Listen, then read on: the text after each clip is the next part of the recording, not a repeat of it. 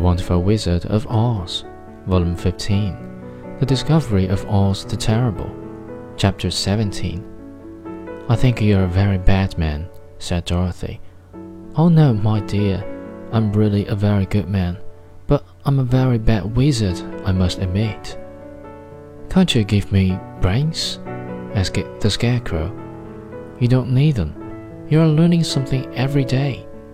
A baby has brains, but it doesn't know much. Experience is the only thing that brings knowledge, and the longer you are on Earth, the more experience you are sure to get. That may all be true, said the Scarecrow, but I shall be very unhappy unless you give me brains. The false wizard looked at him carefully.